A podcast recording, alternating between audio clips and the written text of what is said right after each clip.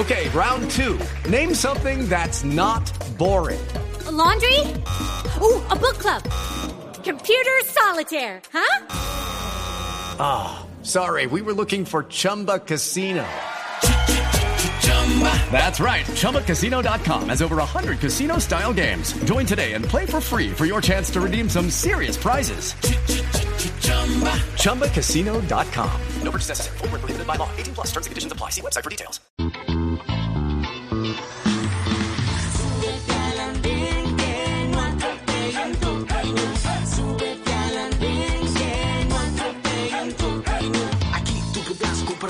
Lo que a ti, lo que a mí nos pueda interesar. Son muchas voces unidas en una. ¿Quién te a callar?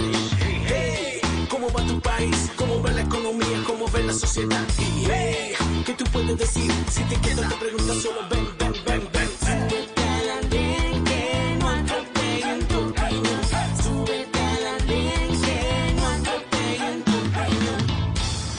Bienvenidos. Ya estamos subidos en el andén de Blue Radio, como ustedes saben, para que no atropellen la opinión. Gracias por acompañarnos en esta noche a través de Blue Radio, BlueRadio.com, de las estaciones de Blue Radio en todo el país, en el Facebook Live y en Noticias Caracol ahora en YouTube.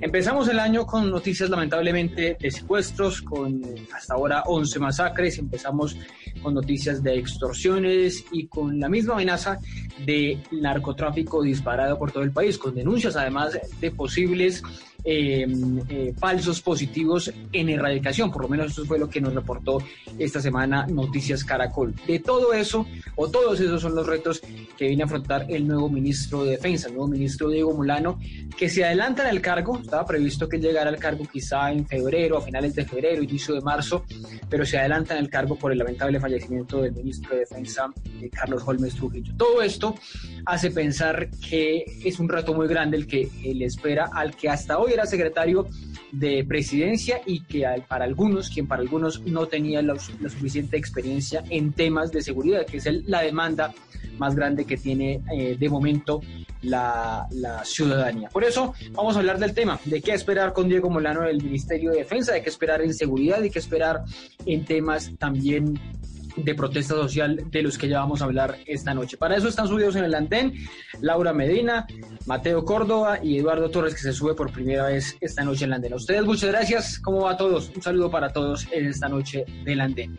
Empiezo preguntándole a Laura, a Laura por qué esperar, qué puede pasar con esos dos temas, con los temas de seguridad, ya, ya describimos más o menos cómo está eh, la seguridad en el país en este momento y qué esperar en temas de protesta social porque el ministro, la ahora ministro, pues fue muy polémico en su momento, generó mucha polémica con su idea cuando era candidato, precandidato a la alcaldía del famoso protestódromo. Se eh, eh, burla un poco de esa idea de la protesta social, hay dudas sobre cómo va a manejar la seguridad alguien que no había estado directamente involucrado en el tema, Laura.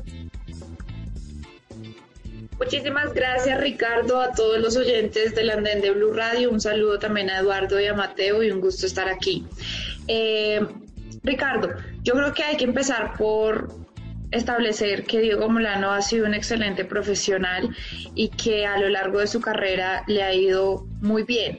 Lo que yo creo es que además de ser un excelente profesional, lo conozco de manera personal, es un excelente ser humano. Lo que yo pienso es que tenemos que seguir en el Ministerio de Defensa, sobre todo, protegiendo lo más importante, como usted lo ha dicho, la seguridad.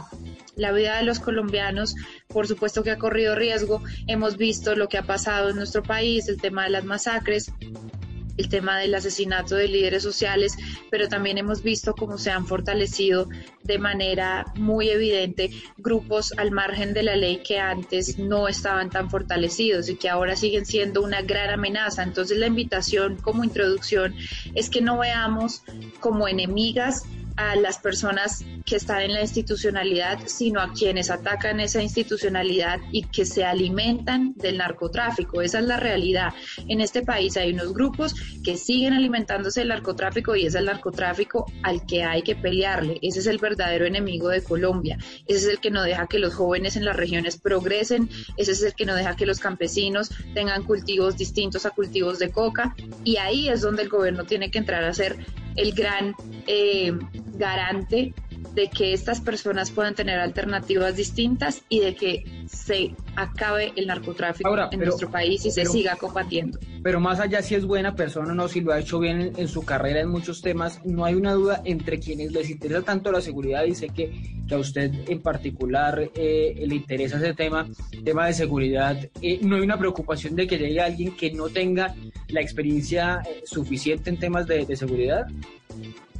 Si usted me pregunta a mí, a mí personalmente no me preocupa, porque siento que el Ministerio de Defensa es un ministerio demasiado eh, fortalecido como institución. Sin embargo, pues digamos que siento que no me corresponde a mí determinar por qué el presidente Duque lo asigna a él como ministro de Defensa, sin querer decir que no sea un excelente profesional y que espero que, que ese profesionalismo lo use de la mejor manera en este ministerio que exige, por supuesto, las mejores condiciones. Yo tengo confianza plena que lo va a hacer muy bien y que va a seguir erradicando cultivos de coca y que va a seguir combatiendo el narcotráfico, que es el verdadero enemigo de nuestro país.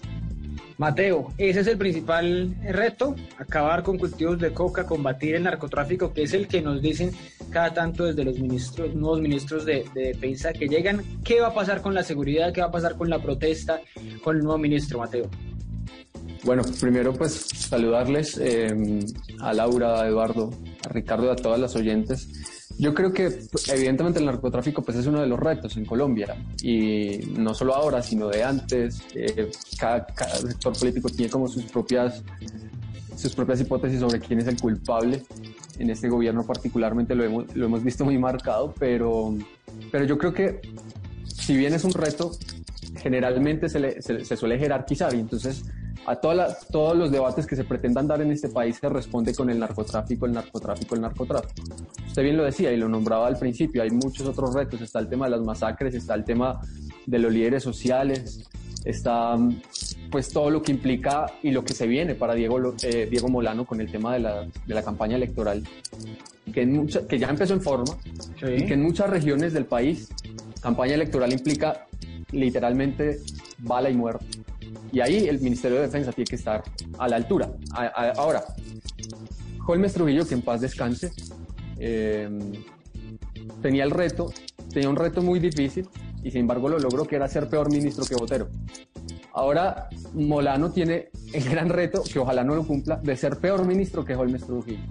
Y ahí lo fundamental es, tiene que ver con dos cosas, que aquí lo hemos hablado varias veces, y es a qué responde la actuación del Estado en temas de seguridad, en temas de defensa. Y es una lógica, por un lado, del enemigo interno, incluso aplicado a la protesta social, que es uno de los temas que aquí vamos a tocar. Y eso tiene que ver también con la cultura democrática de las personas que están allá. Una persona que tiene 450 mil personas armadas bajo su mando, como es el ministro de Defensa, pues tiene que tener una mínima cultura democrática, no solo en torno pues a, generalidades del manejo del Estado, no solo a la institucionalidad propia del Ministerio de Defensa, sino también al relacionamiento con la protesta social, que en, Colombia es un fenómeno marcado y que iba en ascenso, que pues la pandemia frenó por algunos meses, pero que sin duda alguna, y sobre todo en épocas de campaña electoral, la protesta social no solo mantiene viva la democracia, sino que también pues es un mecanismo para interlocutar directamente con la institucionalidad en muchos casos. Ahora, como le decía, eso requiere una cultura democrática de quienes están al mando del Ministerio de Defensa.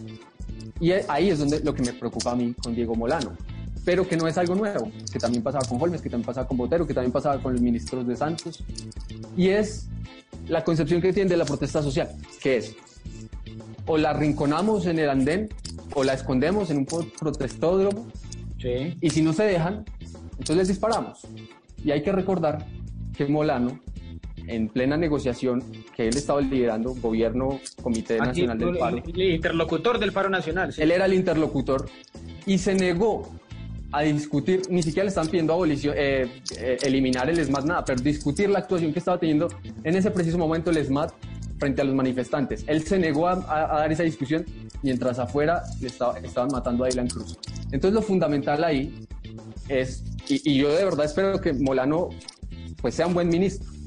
Tengo mis dudas porque ha demostrado tener una cultura democrática pésima y eso es fundamental para el trato de la protesta social.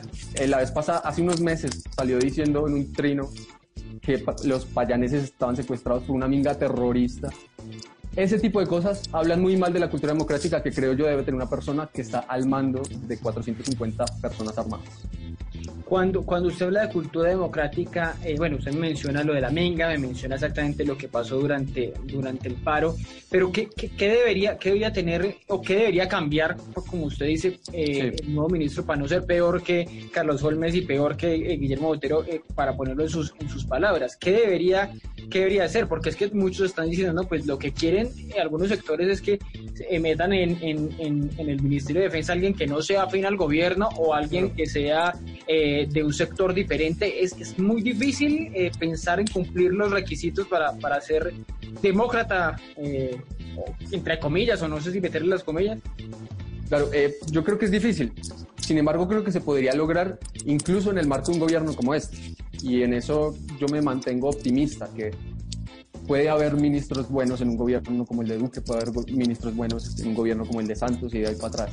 El problema fundamental es la testarudez con la que se maneja el sector defensa. Por ejemplo, una de las primeras declaraciones que, de Diego Molano es vamos adelante con el glifosato.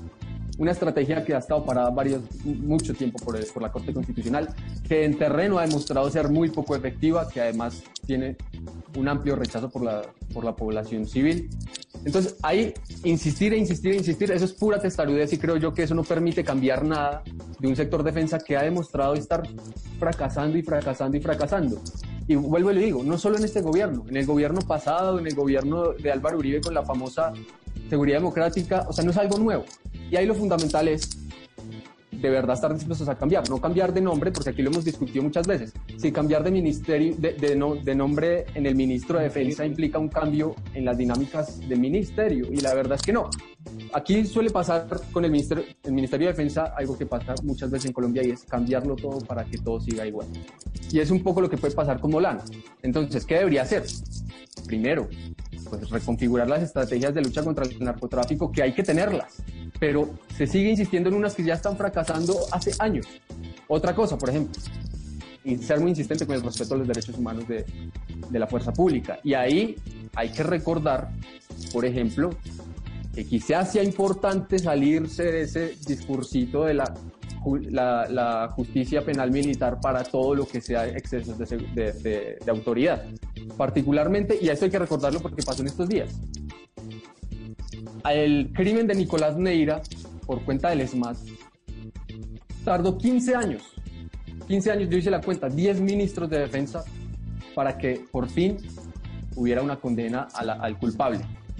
¿Qué, hizo ¿Qué, hicieron esos 10 ministros? Esconder, esconder, esconder información, esconder al culpable, que fue un poco lo que hizo en su momento eh, Botero con el asesino de, de Dylan Cruz, y es seguir escondiendo y escondiendo y escondiendo lo que son las famosas manzanas podridas. Eso no puede seguir pasando y si Molano quiere hacer un buen ministerio, debería comprometerse también con ese, con ese asunto, creo yo. Me, me, escriben acá, me recuerdan un tema que quizá no estamos mencionando y que es otro, quizá de los retos más grandes que va a asumir el nuevo ministro es la, la seguridad ciudadana. Hablamos de la seguridad, eh, obviamente, en las regiones más apartadas, lo que tiene que ver con narcotráfico, líderes sociales, secuestros, extorsiones. Por la seguridad ciudadana, por supuesto, es un reto gigantesco. Pues nada más lo veíamos esta semana en Bogotá, por lo menos la percepción del 76% de personas que se sienten inseguras, el 76% de las personas se sienten inseguras en, en la ciudad. Voy con Eduardo. Este tema de la seguridad ciudadana, por supuesto, un reto, pero ¿qué más? ¿Qué más le viene a, Diego, a Diego Molano? Todo el mundo ha hablado de retos, pero ¿cómo recibir a este señor, al nuevo ministro de Defensa, en el último año completo del presidente Duque, en un año y medio que le queda. Bueno, un saludo para usted, Ricardo, para Laura y para Mateo. Agradecerle por la invitación. Bueno, respecto a los retos que enfrenta Diego Molano, pues habría que decir que el primero es que debe iniciar un cambio de relato en la narrativa, no solamente del gobierno, sino de él porque él ya no es el concejal, el concejal de Bogotá candidato, sino que ahora es el ministro de Defensa, como lo dice Mateo, al mando de más de 400 mil hombres y mujeres, que debe velar por una democracia y debe salvaguardar todos los intereses de los colombianos. Pero, ¿qué retos enfrenta en ese sentido? Enfrenta un reto que es el de cambiar un relato en la fuerza pública, el de modernizarla, el de dejar ese paradigma de que eh, la lucha contra el narcotráfico es únicamente la erradicación forzosa. Ya hemos visto los resultados de la erradicación forzosa y es que existe un porcentaje de cerca del 60% de que la vuelven a resembrar. Debemos cambiar un relato que nos lleve a que la erradicación forzosa no sea el método, sino que sea por vía de la sustitución de cultivos veamos el porcentaje de los que sustituyen cultivos es de cerca de 4%, 4 el, que, el que resiembra. Eso por ese lado. Debemos cambiar un poco la mentalidad del ejército y de las fuerzas militares. ¿En qué sentido? En el sentido de que hoy tenemos un acuerdo de paz que ha salvado miles de vidas. Hoy un ejército ya no enfrenta una guerrilla como la que enfrentaba hace unos años, que era las FARC. Hoy enfrenta, por supuesto, unos grupos criminales, unas disidencias, pero hoy el ejército puede servir para que esa oferta del Estado llegue a todos los rincones del país, no únicamente como en la época de la seguridad democrática, que el Estado significaba, que, el Estado significara que llegar a un lugar era que llegara un soldado, el Estado, el ejército se puede prestar para que la oferta de servicios del Estado se amplíe, para que el, el ejército pueda hacer carreteras terciarias, para ayudar a la modernización y desarrollo del país. Eso por ese lado. Tiene un reto muy grande que es el cambio de visión de los, la, mala, la pésima imagen que actualmente tiene la policía en la seguridad ciudadana, en los ciudadanos. Hoy en día hay muchos ciudadanos que se sienten más inseguros con un policía que con un delincuente. Esto es una visión que hay que cambiar. Ese es uno de los grandes retos del ministro de Defensa, generarle credibilidad a los policías para ayudar a disminuir esa percepción de inseguridad. ¿Y eso cómo se puede hacer también? Eso se puede hacer ayudando a fortalecer la policía, una policía que ya no está en un medio de un conflicto armado, hoy está una policía en un, después de un acuerdo de paz, una policía que puede enfrentar nuevos retos, una policía que se debe dedicar más bien a la prevención del delito, una policía que debe moralizarse para que pueda hacer, hacer bien el, servicio y no veamos casos de abuso policial como los que hemos visto en el último año, como los, los que hemos visto durante las protestas sociales. Es decir, ese es uno de los grandes retos de este ministro, cambiar ese, ese, ese pensamiento que tiene la ciudadanía alrededor de la fuerza pública. Pero Eduardo, pensar, pensar en, ese, en todo ese cambio que, que, según entiendo es como una mirada del posconflicto, pero usted cree que si estamos ya en una, en una idea de posconflicto, o sea, lo acabamos de, de ver, hay una amenazas gigantesca, las disidencias de las FARC creciendo eh, cada día, el ELN que, que, sigue vivo, muchos, bueno, el clan del Golfo que también tiene sometido a muchas, a, gran parte de la población, el ejército sí debe ir haciendo como una transición a hacer algo más previendo que, que, hay conflicto todavía, pues puede que no se llamen FARC o FARC-EP como se llamaba antes, pero, pero el conflicto todavía está. Por supuesto que hay conflicto, pero lo que hay que analizar es cómo implementar ese acuerdo de paz para que, como usted lo dice, realmente ya vivamos en un posconflicto. Pero para eso, ¿qué debe haber? Para eso debe haber una voluntad política. Y ahí es donde yo hago el llamado para el caso del ministro Diego Molano. Vemos los videos anteriores del ministro Molano haciendo protestas en contra de la JEP, vemos una visión diciendo que la minga indígena es terrorista. Es decir, debe cambiar un poco esa narrativa para poder llegar a la implementación de los acuerdos de paz, para que se puedan cumplir esos acuerdos que incluyen en estos puntos, eh, como lo de la sustitución de cultivos está previsto allí, eh, la, la prevención de que asesinen a los líderes sociales está allí, pero no se ha ejecutado de la manera adecuada. Veíamos en el acuerdo de paz que había un pacto político nacional que debía desarrollarse para cuidar la vida de los líderes sociales. Hoy no hemos visto muchos resultados de esto. Vemos un aumento en las masacres que muchos analistas, unos lo ven por el lado que dicen que las masacres aumentaron por culpa del acuerdo de paz, otros podríamos decir que se dio por culpa de una falta de voluntad política para implementar ese acuerdo de paz y por eso han aumentado esa cantidad de masacres donde lastimosamente no se cumplieron los acuerdos, donde lastimosamente no se cuidaron los líderes sociales, donde lastimosamente la sustitución de cultivos no le cumplió a los campesinos que tenían la voluntad de cambiar la vida de la ilegalidad de cultivar cultivos ilícitos a sustituir a cultivos legales. Laura, eh, de todo esto que está diciendo Eduardo, pues, y recordando también Mateo, que lo recordó todo el mundo en redes sociales esta semana, que el, recuerdo de la Minga, que cuando protestaba contra la JEP, todo eso inhabilitaba, hacía impedir que, que Diego Morano llegara al, ministerio por esas posiciones que había tenido, más que todo como desde el lado político donde, donde estuvo varias cosas, Ricardo, de todo lo que han dicho los panelistas, me gustaría recoger varias cosas que quisiera organizar. El tema de lo que habla Eduardo acerca de la modernización de la fuerza pública yo precisamente recuerdo ayer un video que me gustaría también que, que, ustedes tuvieran la oportunidad de verlo, como, como un miembro del Ejército Nacional, un joven, está auxiliando a uno de los bandidos del clan del Golfo después de haberse peleado entre ellos y después de haber estado en un combate, los miembros del Ejército Nacional lo están auxiliando para salvarle la vida. Esas son cosas que a mí me parece que hay que resaltar porque casi siempre resaltamos lo malo, ¿no? Y eso ha, logrado calar en la sociedad y hay que aceptarlo y ha disminuido la imagen positiva que tenía el Ejército Nacional en la famosa seguridad democrática como la llama Eduardo y la llama Mateo, que muy famosa sí fue, muy efectiva también fue, porque no era solamente brindarle seguridad a los ciudadanos, en eso estamos completamente de acuerdo, es un tema estructural, es un tema en donde también le ofrezcas a los ciudadanos una alternativa distinta.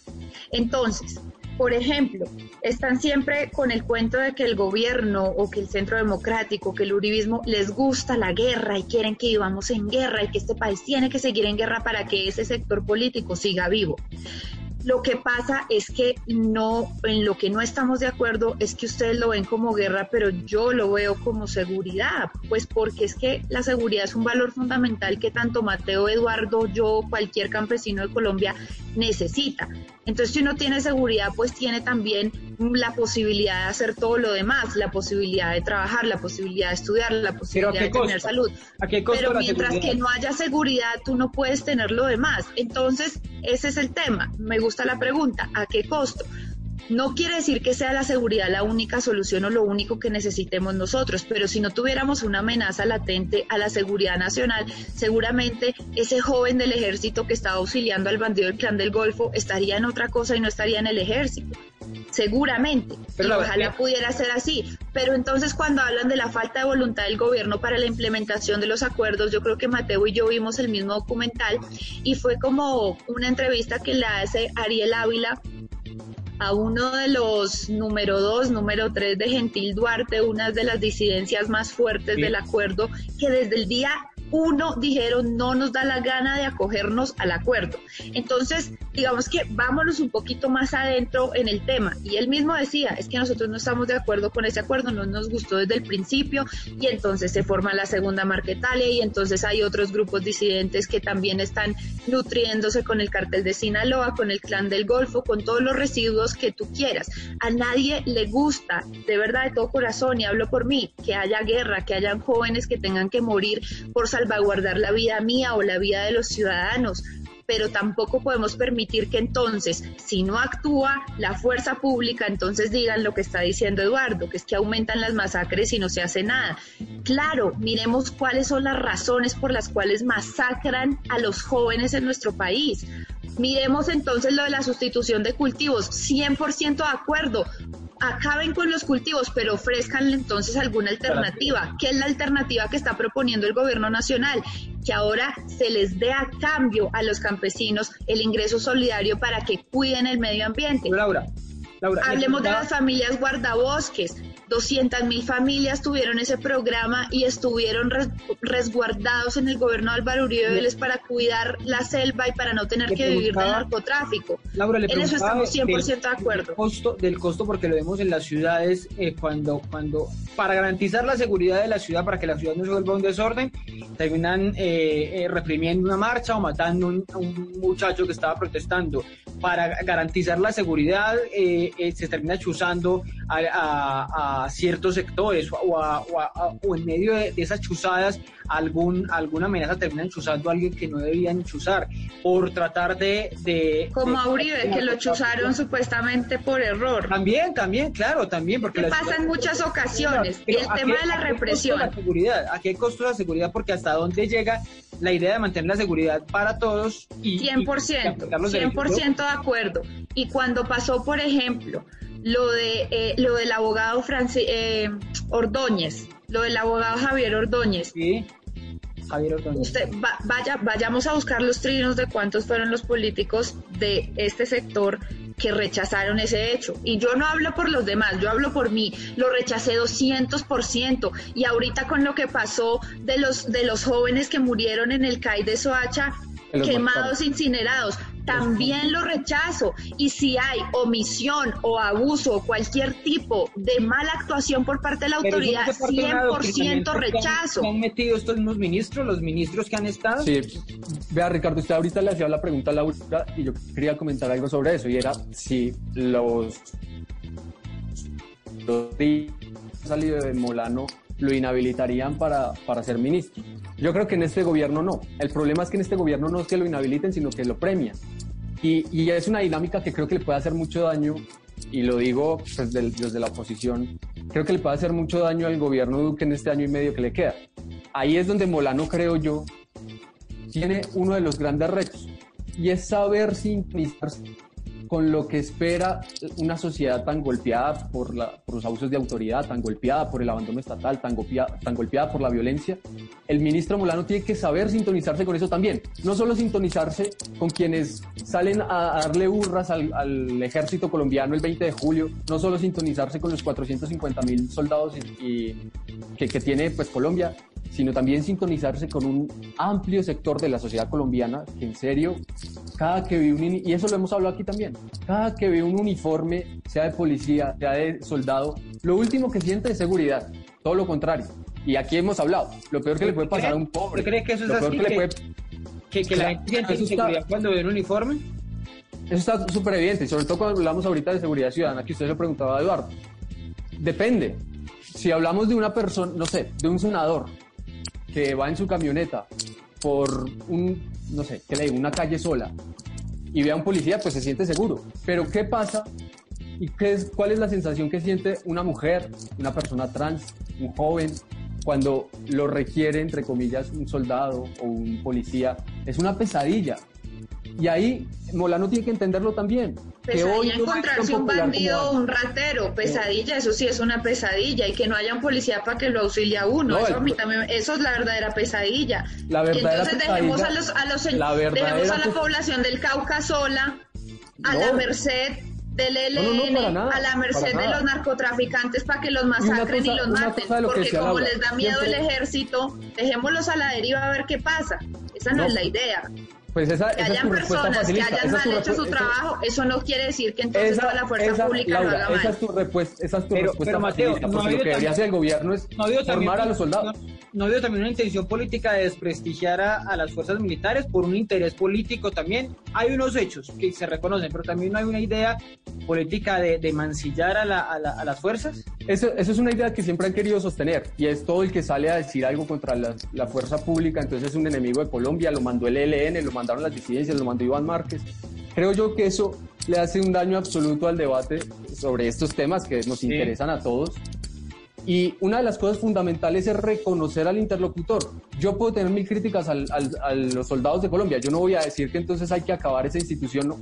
Mi respuesta es mucho menos facilista a la que Laura espera y es que continúen en los territorios, pero que se les forme.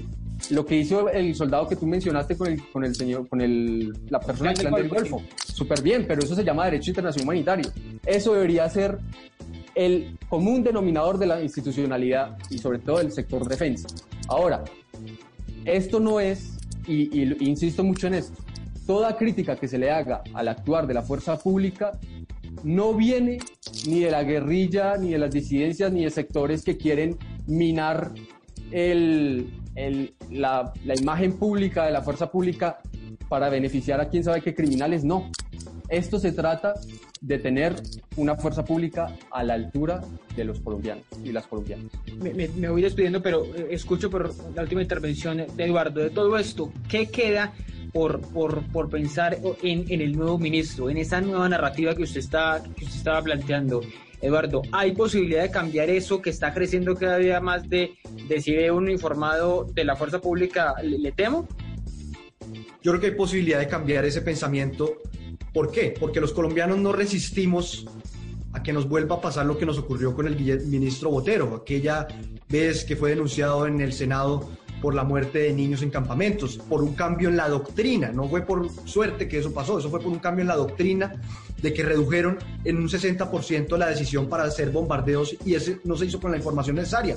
Ese cambio en la doctrina que generó que no prevaleciera la vida de estos menores de edad, que de acuerdo, fueron reclutados por esas disidencias, fueron reclutados por esos grupos al de la ley, pero eran menores de edad que su vida debía ser preservada y el Estado debía darle una mejor oportunidad a un, que a un bombardeo. Eso por un lado. Pero lo que usted dice entonces es eso. Se puede hacer un cambio eh, de visión, de llevar a, buen, a dirigir bien la fuerza pública para que haya un cambio de, de, de, opinión por parte de la ciudadanía. Sí se puede. ¿Cómo se hace eso? Pues que la policía, que el ejército, en vez de generar miedo, que eso es una opinión muy generalizada. Yo no estoy tan de acuerdo ahí con Mateo. Realmente yo, a mí sí me da un poco de confianza ver un policía que un delincuente, pero, pero no, no es un secreto que la policía está muy desprestigiada y que no genera confianza. Eso es lo que el gran mensaje que se debe dar. Que el mensaje es que la policía vuelva a generar credibilidad y que genere confianza en que hay una fuerza pública de la, de la, del lado de los ciudadanos. Pero eso también se hace, eso no, eso no se resuelve tan fácil. Eso se resuelve dándole un apoyo a los policías. No es posible también que un policía por no le dé miedo su actuar debido a que pueda tener problemas judiciales a futuro y no sienta el apoyo de la policía. Es decir, y no es posible tampoco que el salario de los policías pues sea uno como lo tienen actualmente después de todo lo que hacen por los colombianos. Eso, eso, eso va de la mano con la modernización que le he planteado. Bueno, pues esas son las, opiniones sobre el, sobre el nuevo ministro Diego Molano, que, que entra como, claro, como lo que era él, como lo que era él un, político, como lo que era él una persona que estuvo, pues fue candidato, precandidato a la alcaldía de Bogotá, estuvo como concejal, trabajó en el sector privado, trabajó en los gobiernos de, Álvaro Uribe y un pedacito en el gobierno, el primer gobierno de Juan Manuel Santos, y pues ahora llega con un reto gigantesco, que es la seguridad, que es el sello, el que quiere ser uno de los sellos del, del gobierno del presidente Duque por ser del partido que es, por ser el partido del Centro Democrático, y también uno de los, de los problemas más grandes que, que estamos viviendo a pesar de, de que estamos en pandemia. A Laura, Eduardo, Mateo, muchas gracias. Laura, feliz noche. Estén muy bien, muchísimas gracias. Un placer subirme otra vez al andén y un saludo a Eduardo y a Mateo y a todos los oyentes. Bueno, Mateo, muchas gracias. Feliz noche. Hablamos para la próxima. Claro, Ricardo, muchas gracias. Un abrazo a todas, a Laura, a Eduardo también. y Eduardo, un gusto tenerlo por primera vez. Nos hablamos para la próxima también. Muchas gracias por la invitación, Ricardo. Muchas gracias por la invitación. Bueno, no se muevan, que aquí seguimos en el andén de Blue Radio para que no atropellen la opinión. Si ustedes, los jóvenes, no asumen la dirección de su propio país, nadie va a venir a salvárselo, nadie,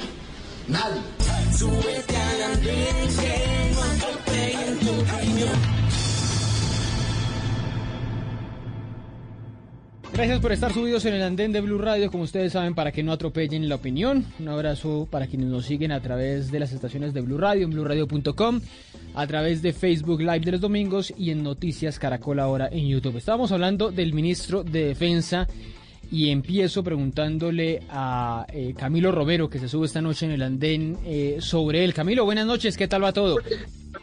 Yo, Ricardo, hombre, un gusto saludarlo. Gracias por invitarnos a este espacio que ha abierto de verdad, un, yo creo que ha marcado pues un, momento importante la opinión de la juventud en Colombia. De verdad, gracias por esa iniciativa y muy contento pues de estar aquí. Mil gracias por esa invitación. Bueno, Camilo Romero, ex senador, ex gobernador de Nariño, ya me cuenta eh, para dónde va, para dónde va este año, pero quería preguntarle sobre eso, sobre el sobre el nuevo ministro de Defensa, porque porque yo sé que usted, él ha planteado, ha puesto sobre la agenda un tema en el que usted se ha interesado mucho y que digamos de alguna manera ha combatido en el buen sentido de la palabra, que es la fumigación aérea.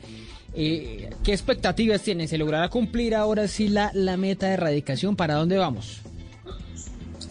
A ver, son, digamos, es un tema bastante amplio y complejo. Primero, mi opinión sobre el nuevo ministro, digamos, yo creo que cumple cabalidad con esa vieja lógica de poder en Colombia. Yo creo que eh, dos cosas para mí marcan el, el nuevo ministro. Una, una expresión digamos, en contra de las regiones cuando eh, con desdén, digamos, desde, desde el centralismo, desde alguien nacido en el hospital militar frente a un pastuso como Antonio Navarro. Yo lo recuerdo mucho.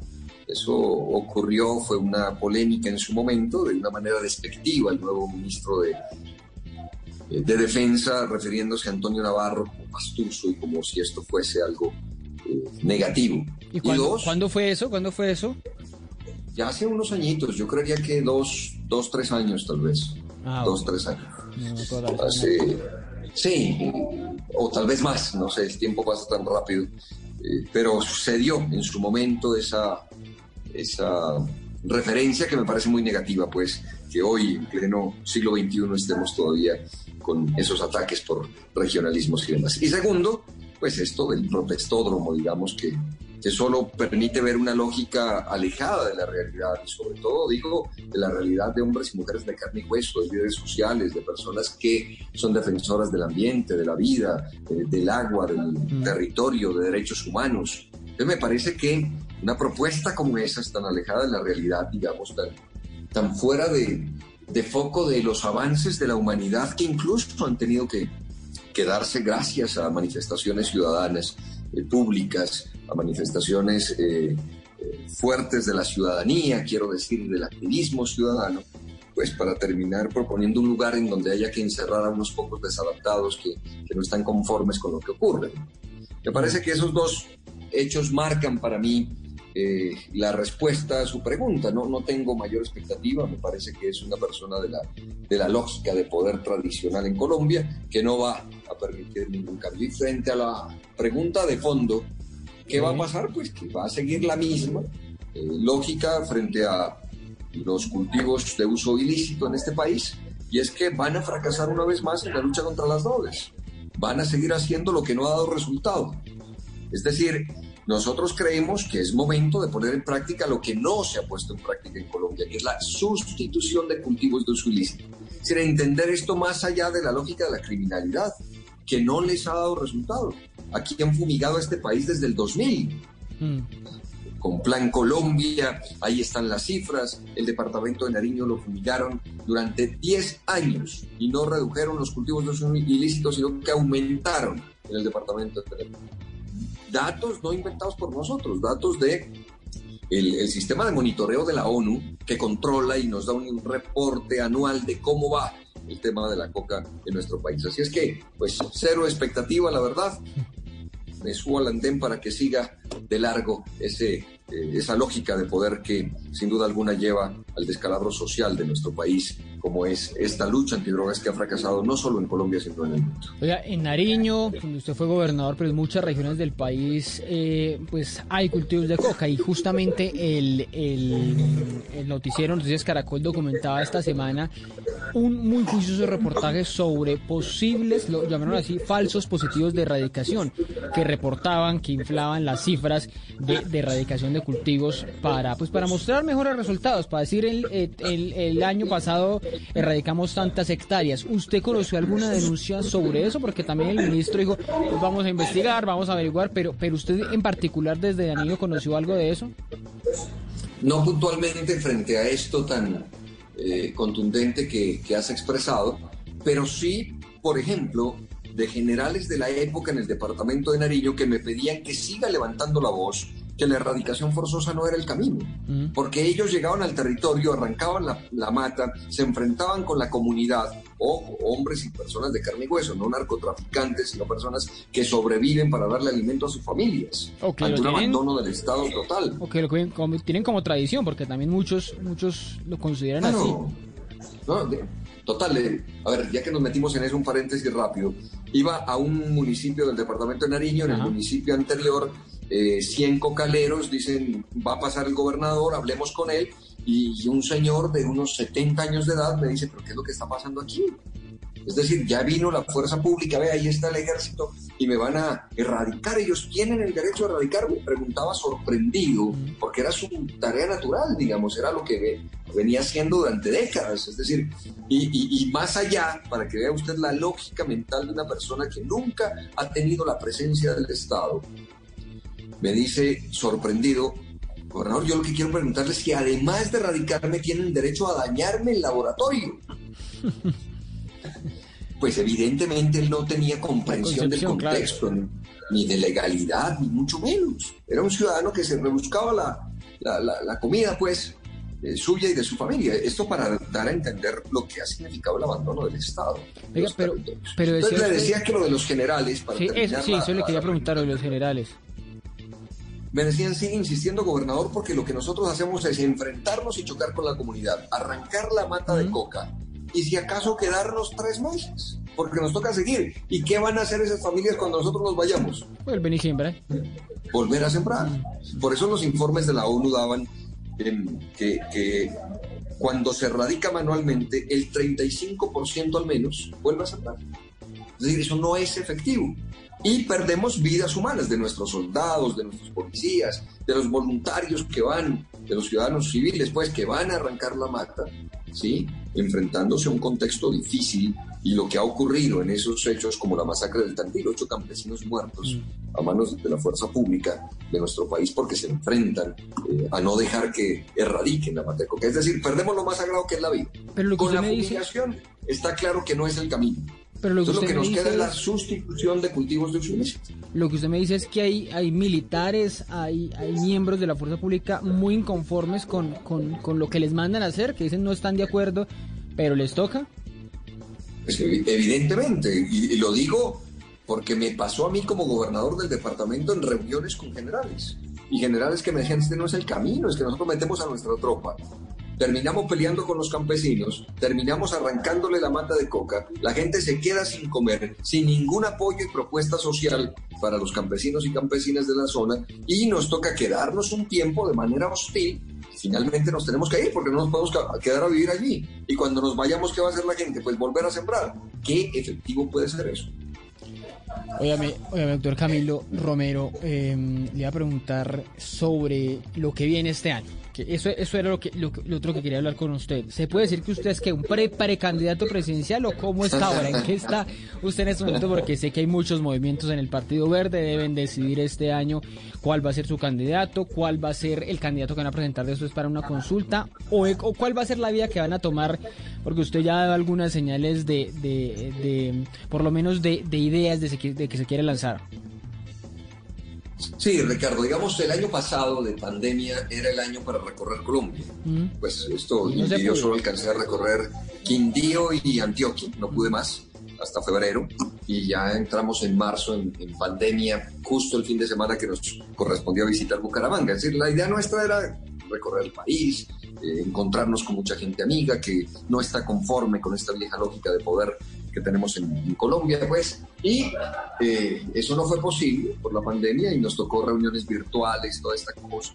Hay unas inquietudes, hay un colectivo, hay, hay unas ideas que nosotros queremos poner sobre el tapete y hemos sido muy cautelosos, respetuosos incluso, de lo que decida primero el partido que nos abrió las puertas, que me permitió ser precandidato presidencial en el año 2014. Eh, fui precandidato allí en una consulta con Peñalosa y Sudarsky. Sí, me acuerdo. Enfrentamos a Peñalosa en ese entonces, logrando una votación muy significativa que los primeros sorprendidos fuimos nosotros. 746.518 colombianos que votaron por una opción distinta a la de Peñalosa y a la de Sudarsky.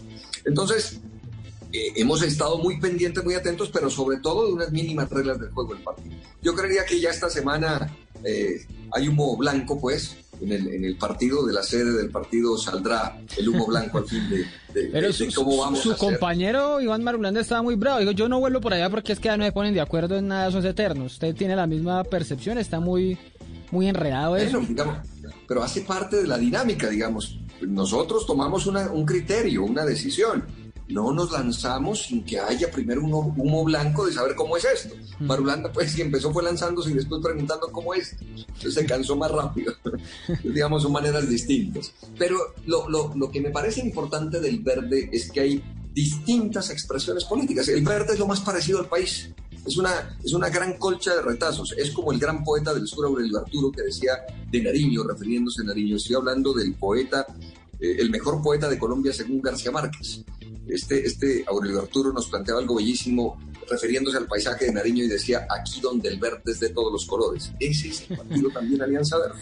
De todos los colores, desde Marulanda que se saca sus trinos la- en la madrugada eh, un poco bravo, hay otros, bueno, eh, digamos, estas son las distintas expresiones. ¿Qué esperamos? Eh, claridades del partido, definición de unas reglas del juego, para que nosotros tomemos la decisión si entramos en esas reglas del juego o no.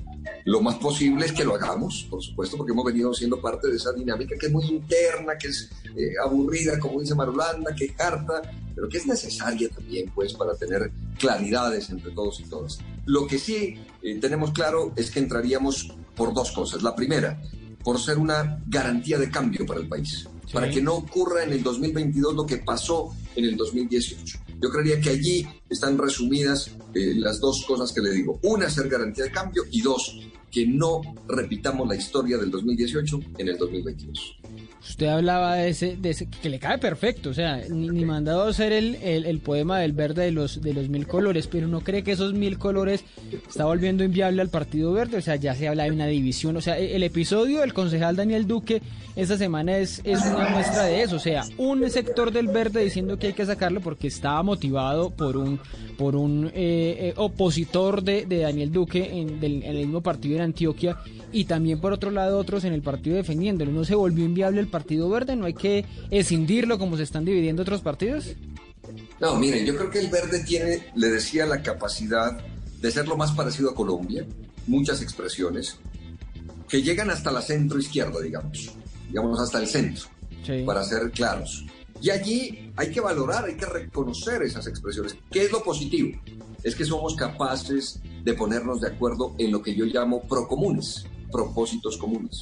¿Estamos de acuerdo en el propósito común de la paz? Estamos. ¿Estamos de acuerdo en el propósito común de la lucha contra la corrupción? Estamos. ¿Estamos en el propósito común de la defensa ambiental, de la defensa de la vida, de la defensa de los animales? Estamos. Cuando somos capaces de decir, aquí somos diversos, somos distintos, no hay mesianismos, pero somos capaces de ponernos de acuerdo en temas programáticos y en propósitos comunes, es donde creo que tiene sentido. Claro, habrá temas en los que haya discusión, en los que no estemos totalmente de acuerdo. Eso es válido en democracia. Pero lo más importante es ponernos de acuerdo en esos propósitos comunes, que son la regla de oro del el partido Alianza Verde, que me parece muy importante para el momento del país. Necesitamos un lugar, un espacio, unos representantes de quienes sean capaces de ponerse de acuerdo en propósitos fundamentales para el país. Solo le hago, una pregunta más sobre, los verdes por una cosa, y es que ustedes en el partido, quienes hacen parte del partido, están un poco atormentados por dos figuras que no están en el partido, o sea, que no son del partido. Sergio Fajardo por un lado y Gustavo Petro. Son los dos que, tienen. Entonces el partido se va para un lado, se va para el otro, o sea, no se va para ningún lado. Si usted se pone en una línea de 0 a 10, 0, 0 es Fajardo y 10 es Petro, ¿usted en qué número se ubicaría? No, no, no voy a caer mal. Pues, es decir, estoy de acuerdo contigo en la premisa, no voy a estar de acuerdo en la conclusión. Ponerme, decirme, hombre, ustedes están peleándose por estos dos lados y usted en cuál Pero es cierto que pasa, pero es cierto que, es, cierto que pasa en el partido. pero, nosotros no hacemos parte de esa dinámica, digamos, el partido tiene esas dinámicas. Nosotros estamos en la construcción de una opción de cambio para, para nuestro país. Y en esa nos la jugamos toda, nos la jugamos completa, estamos decididos a eso, hemos hecho ya una trayectoria política que demuestra que no nos entregamos a los poderes tradicionales, que hemos pasado por duras y las maduras, que estar en este punto ha significado cuatro años de senador, cuatro años de gobernador y salir desde endeudado de una gobernación, cosa que no le pasa a ninguno, pero, pero por una convicción clara de un gobierno abierto, salimos, hermano, con seis amenazas de muerte, dos chuzadas de, de en 2014 y en, la del 2019 que nos relató eh, Semana con montajes judiciales de don Néstor Humberto Martínez que le ha hecho un daño enorme a la justicia, a la paz, a la democracia, que también tenemos que contarle al país porque me tiene a mí en un proceso eh, ante la Corte Suprema de Justicia. Es decir, es una cosa eh, muy compleja, muy difícil hacer política distinta, decente en Colombia.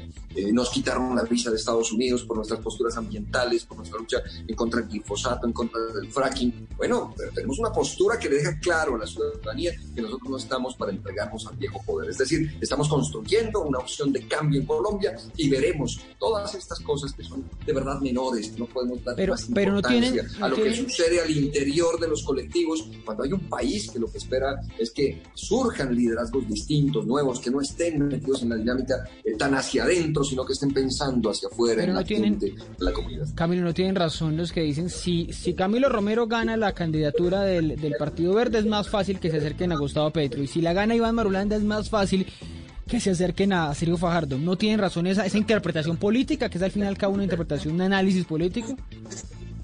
Pero pues tendríamos primero aquí que hablar, ya que usted lo ha mencionado varias veces, de cuál es la postura de, nuestro amigo y senador Marulanda. Digamos, él tiene una postura, la primera vez que salió dijo con todos amplio, generoso, y tres doritos después dijo que, ya no. Este, pues hablo, digo, en estos términos, sí, es, es cierto. el contexto del programa, pues, para que nos Totalmente cierto. Yo no podré decir aquí entre jóvenes, pues ya se me pasó, pero al menos para que la juventud me entienda un poco de, de lo que estamos hablando. Yo lo que he mantenido es un criterio. Yo lo que creo es que aquí tenemos que ser muy serios y responsables con el país y que necesitamos un cambio para Colombia. Y creo que Gustavo Petro, mal o bien, como le caiga a cada quien, representa una opción de cambio que 5 millones de colombianos lo han acompañado. Es decir, 4 millones y pico y luego 8, tal vez eso tenga hoy 4 o 5 millones, no sabemos pero aquí hay una ciudadanía, no, no es Petro, es decir, no me metan a mí en el debate que Petro, que pagar, es decir, ¿qué representa esa ciudadanía que vota por él? ¿Cambio por los que están hoy? Yo creo que sí. ¿Que están buscando otra cosa? Yo creo que sí. No, no, no me meto en el debate de cómo es el señor del, de, de, de, de su carácter y de, todo lo que tiene, como todos los seres humanos.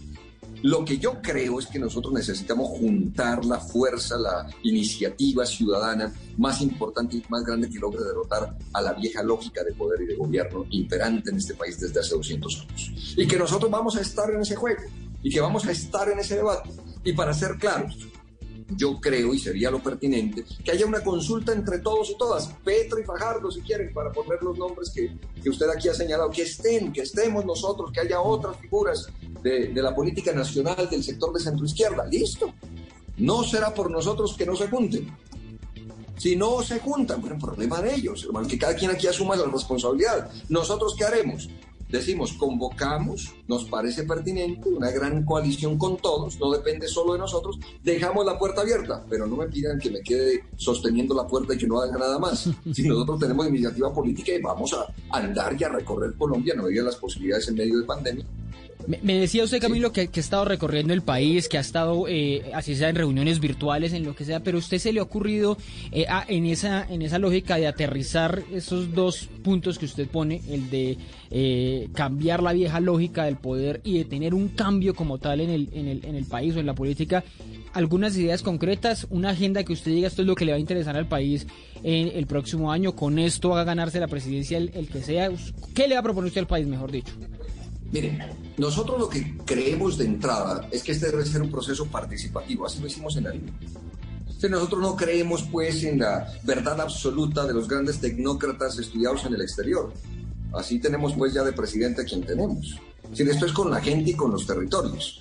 En ese sentido, Ricardo, nosotros logramos en Nariño primero un programa de gobierno participativo, luego el plan de desarrollo más participativo de la historia de Colombia que ganó como el mejor plan de desarrollo en su momento de los distintos departamentos del país. Así hay que construir el programa de gobierno, por eso la charla y demás, que he venido recogiendo de la ciudadanía, que es lo que me parece importante. Esto no es la iluminación de un sabio, sino lo que la gente empieza a reclamar en este momento, por supuesto, el tema de generación de ingresos se vuelve urgente, se vuelve necesario un nuevo pacto fiscal para Colombia, que paguen más quienes más pueden aportar en impuestos para nuestro país. Eso es lógico, digamos, necesitamos eh, que sea progresivo el cobro de impuestos para los colombianos y colombianas de acuerdo a cuánto tienen.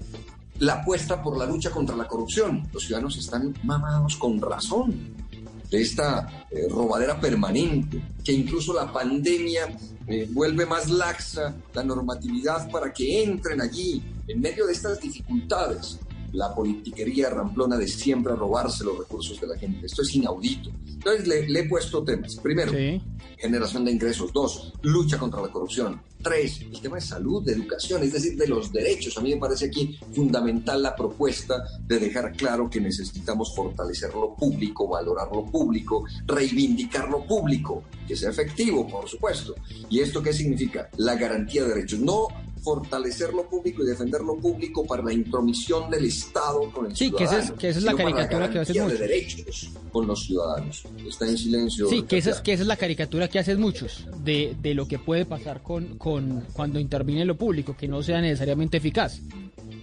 Claro, nosotros en Nariño nos dimos una pela monumental por recuperar lo público. Para darle un ejemplo sencillo que nos lo entienda la gente acá, cuando llegué, resulta que durante 10 años atrás, un hotel en el mejor lugar de Nariño, en la Laguna de la Cocha, estaba tercerizado y era de la gobernación del departamento de Nariño.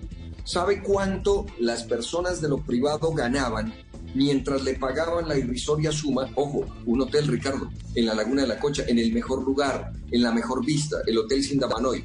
Esos señores le pagaban a la gobernación 3 millones de pesos mensuales. Cuando recuperamos el hotel, no puede ser cuando recuperamos el Hotel Ricardo, pasamos a recibir en ese primer diciembre 100 millones de pesos. Y estos tipos nos pagaban 3 millones. Eso es recuperar lo público para que seamos claros, para darle un, criterio a la gente. Y sume hay regalías, por ejemplo, y sume hay mil cosas que caben en, el, en lo público y lo privado. Claro, entonces digamos, en lo público, cuando recuperamos el impuesto de vehículos en Nariño, recuperamos 3 mil millones de pesos para la gente que antes lo tenía un privado. Claro, para ellos el negocio es perfecto. Digamos, la lógica que tuvieron de privatizar los servicios públicos, de privatizar las empresas, quebrando lo público diciendo eso no es eficiente. No, no, no, no. Lo que pasa es que para ellos es más eficiente tener los negocios. Entonces, lo que necesitamos es compromiso de recuperar lo público, de valorar lo público, de defender lo público y de que sea eficiente en la garantía de derechos, sobre todo en esta época, como tú señalas, que es lo que está atenta la gente para la garantía de derechos en salud y en educación. Me parece vital. El tema ambiental, Ricardo, no, no puede ser. Es decir, esto ya es un cambio de chip de una nueva generación. Mm. Estoy seguro que los jóvenes hombres, mujeres que, escuchan tu programa, pues tienen una empatía de defensa del ambiente. Es decir, hay allí ya un carácter distinto de lo que significa esta casa común, como dijo el Papa Francisco. Y allí pues estamos comprometidos y hemos, digamos, yo te diría esto para terminar, Ricardo. Con nosotros no es un discurso, es la garantía de un cambio que nosotros empezamos a trazar desde Nariño. En Nariño dejamos sentadas las bases de lo que deben ser los nuevos gobiernos para este país. Camilo, dos preguntas para irnos despidiendo. Una, eh, ¿se puede ser presidente de Colombia, usted lo mencionaba, sin tener visa a Estados Unidos? Que hay, que por ahí, bueno, ya, ya, ya hubo, ya lo tuvo Samper, pero ¿se puede? Pues usted dice, ya hubo un ejemplo y nosotros no queremos seguir ese ejemplo. lo, que, sí podemos decirle hoy a la ciudadanía en Colombia es que hacer una política que se enfrenta al viejo poder. Y en concreto me enfrenté a un sector político liderado por dos personajes que le pongo nombre y apellido, Germán Vargas Lleras y Néstor Humberto Martínez. Pues no es cualquier cosa. Los tipos se adueñaron de la fiscalía y convirtieron la fiscalía en un aparato criminal, de sicariato judicial como hoy lo está vivenciando Colombia. Y estos tipos fueron capaces, Néstor Humberto desde la fiscalía, de hacer un atentado a la paz, pero también a la justicia y también a la democracia. Así como lo dijo Claudia López en un debate del año 2017 cuando era senadora, hizo un recuento departamento por departamento de cómo desde la fiscalía lo que hicieron y ordenaron fue imputar gobernadores para arrodillarlos y que voten por su líder político en el año 2018. Eso fue lo que pasó y falta que lo conozca el país y estamos dispuestos a contarle a Colombia lo que ocurrió. Ese señor, Néstor Humberto Martínez, en esa tarea, en quitarme del camino de la acción política, pues fue el que hizo la tareita de la quitada de la visa en esos momentos, pues, de luna de miel, imagínense, del gobierno Trump con estos, de esta lógica de poder en Colombia. Así es que eso ocurrió, eso sucedió cuando nosotros íbamos a un eh, evento internacional de defensa ambiental para contar todo lo que hicimos en el departamento. Esos son los costos, pues. Si en este país matan por pensar distinto, pues han hecho todo lo posible por eh, acabar una opción política de cambio como es la que lideramos en este país. O sea, se puede recuperar, se puede recuperar la visa, no es no está perdido. Vamos a ver qué pasa pues con tantos cambios, pero no nos trasnocha, no nos obsesiona, pero pues nos parece que, es claro desde un contexto político y desde quienes manejan la opción de poder en Colombia. Oye, y para despedirnos, para despedirnos, ¿está viviendo en Bogotá? ¿Está viviendo actualmente en Bogotá? Sí, señor. ¿Qué tanto extraña Nariño? ¿Qué extraña de Nariño? Porque usted es pues, gobernador allá, su familia allá, de Ipiales, en Pasto seguramente. ¿Qué extraña allá de su departamento? Yo creo que desde lo más íntimo, pues, mamá, digamos que hemos tenido dificultades de salud eh, con ella, que tuvimos en medio pandemia tres meses que trasladarnos a Cali. Mm. Eh, después de habernos cuidado tanto tiempo, terminé en una clínica en Cali comiendo en, el restaurante a medianoche una papa rellena, hermano, cuidándose tanto del COVID para terminar así, pero una situación compleja y digamos, yo creo que lo de mamá es lo más, lo más fuerte y por supuesto, digamos, el ímpetu, la rebeldía de un pueblo del sur que por más que haya cambios de gobiernos y de gobernantes, tiene ya apropiados unos criterios muy fuertes de participación ciudadana, de decisión en el presupuesto del departamento, de, lucha de la defensa del territorio, de no al glifosato. Ningún candidato a la gobernación que, nos siguió a nosotros eh, era capaz de proponer que se use el glifosato para el departamento de Sí, eso quedó vetado, en el buen sentido de la palabra. No, porque hay una conciencia ambiental en el departamento y porque sabemos que una lucha efectiva contra el narcotráfico implica comprender esto con una perspectiva no solo desde la criminalidad, sino también desde lo social. Así es que, pues desde el sur extraño, desde los lapingachos, desde el frito, eh, hasta las amistades profundas que están en el sur. Pues Camilo, un, fuerte abrazo, esperemos que todo salga muy bien, que todo lo que venga sea para, para poder lograr sus objetivos y seguramente nos estaremos escuchando y nos estaremos viendo más adelante a ver cómo, cómo, cómo se desarrolla, cómo evoluciona todo allí en el verde y después en lo que, en lo que venga, en lo que usted propone algo más amplio, por supuesto. Camilo Romero, un fuerte abrazo. Ricardo, de verdad, mil gracias a ti, un abrazo a ti, a quienes nos han escuchado, nos han visto a través de esta diversidad de eh, canales de comunicación que ahora tenemos. De verdad, un abrazo, mil gracias y valente. A ustedes muchas gracias por acompañarnos aquí en el Andén de Blue Radio. La próxima semana un nuevo debate y otro personaje para que no atropellen la opinión.